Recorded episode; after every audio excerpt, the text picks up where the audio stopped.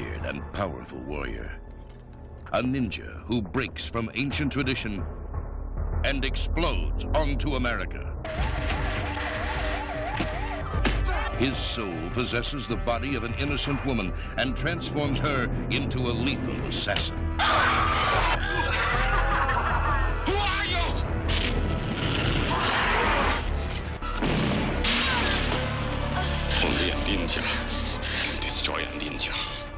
Only hope is Yamada, the master ninja, who has been sent to destroy him. Um dos filmes mais impactantes da minha adolescência foi um clássico absoluto da Canon Golden Globus chamado Ninja 3 The Domination, que seria o último filme de uma trilogia de ninjas, mas que a mim, e penso eu que a maior parte dos portugueses, chegou como sendo o primeiro. O primeiro desta trilogia é o tal Enter the Ninja, que vai roubar o título ao filme de Bruce Lee Enter the Dragon, que tem como ninja principal o inesperado Franco Nero, que aparentemente, desde que o vimos a fazer de Papa João Paulo II no Exorcista do Papa recentemente, é um homem que pode fazer todos os papéis, tendo ou não credenciais para tal. Este filme de 1984 é uma mistura famosa de vários géneros, em que mistura o filme de ninja com o Exorcista, com o Flash Dance. Eu diria que este filme começa quando um velho ninja combativo está muito cansado e passa a seu espírito para outra pessoa. E então o seu espírito vai passando de pessoa em pessoa até que conhecemos a jovem Lucinda Dickey, a protagonista também do famoso filme da Canon Breakdance 2 Electric Boogaloo. Esta moça é uma empregada, faz reparações com uma carrinha, como um canalizador hoje em dia faz, ou um eletricista, digamos que é uma mulher de trabalho manual, não daquele trabalho manual que vocês, malandros, estão a imaginar, uma mulher de ofícios. E um dia, depois de uma aula eh, de aeróbica, tão famosa daqueles tempos, não sei se se lembram, os fatinhos de licra, com os joelhos tapados com uma meia que não tapava o pé e com uma banda na cabeça, não é? Para absorver o suor daquele cabelo todo encaracolado de permanentes, ela chega à casa e é possuída numa cena que parece saída eh, do tal exorcista, depois da cena anterior ter vindo do Flashdance, é possuída por um ninja. Tenta ter uma vida romântica, calma e equilibrada, mas na verdade o espírito que está dentro dela, o tal espírito de ninja, de vez em quando toma controle sobre ela e vai sair à noite para matar. E é aqui que vem um super, mega, hiper ninja, o ninja de todos os ninjas, interpretado pelo clássico Shokosugi, que era um senhor que quando nós víamos nos créditos iniciais Shokosugi, já sabíamos que este filme ia ser absolutamente brutal, porque Shokosugi era o mestre da porrada e no manuseamento de shurikens e de espadas ninja. Este senhor chega e diz a famosa frase profética Only Ninja a ninja. E a partir daqui, então ele vai tentar, em primeiro lugar, exorcizar esta moça para tirar o ninja que está dentro de si, não dentro de si do ponto de vista também maroto, mas do ponto de vista metafórico e paranormal.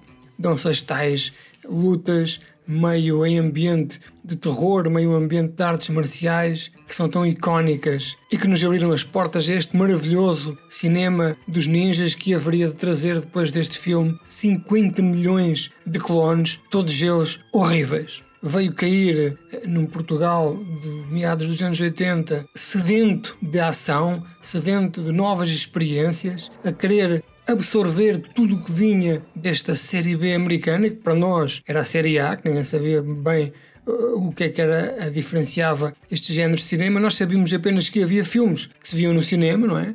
Uh, mas havia filmes que ninguém via no cinema que chegavam diretamente ao, ao clube de vídeo e nós sabíamos que havia aí grandes pepitas de ouro, grandes diamantes em bruto para desbravar. Isto é um filme que tem cenas de ação muito bem coreografadas, sempre com aquela música dos anos 80 a acompanhar, a dar ali a excitação, a colocar-nos os nossos mamilos diretos com aqueles sintetizadores e com aquelas batidas.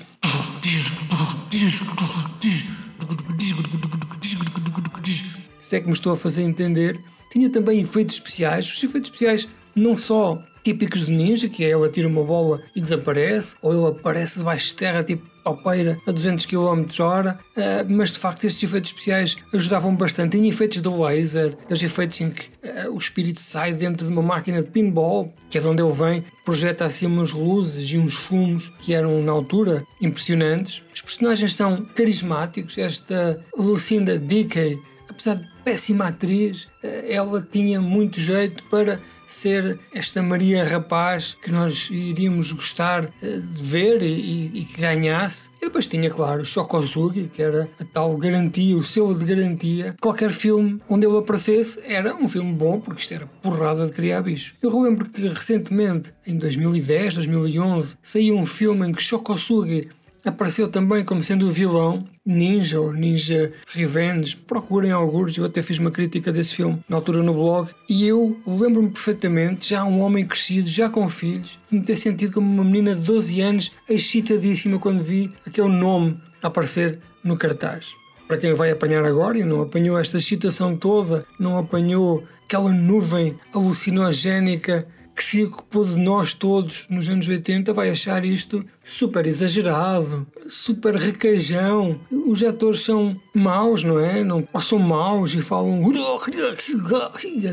naquela típica aspereza japonesa, ou são bonzinhos e ouvem, vocês até ouvem aquelas jarpas quando estão a falar. Digamos que claramente é o preto ao branco, eh, como, como se costumava fazer neste tipo de cinema, e até o próprio argumento, como eu vos contei aqui, é, é uma manta de retalhos, é um Frankenstein é de artes marciais e, e vários tipos de géneros. Quem cresceu com ele é um filme que ninguém se consegue adiar. É um filme que se revê dezenas de vezes, se for preciso, e eu acho que se vocês se querem divertir à grande, como se estivessem novamente em 1984, deixem ficar o vosso telemóvel na entrada, sentem-se para ver este filme e apreciem em todo o seu esplendor as cópias HD que agora estão uh, por aí disponíveis. Eu vi este filme em 87, foi quando eu comprei o meu leitor de VHS, e era um dos mais copiados na minha aldeia e toda a gente tinha uma cópia em casa eh, para uma vez, sei lá, por semana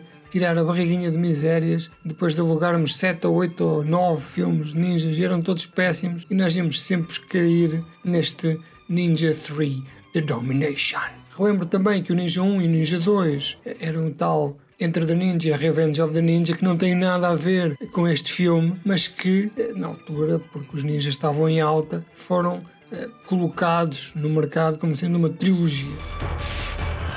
Where Revenge of the Ninja left off, Ninja 3 begins. An epic struggle of superhuman strength and supernatural forces. Ninja 3, The Domination.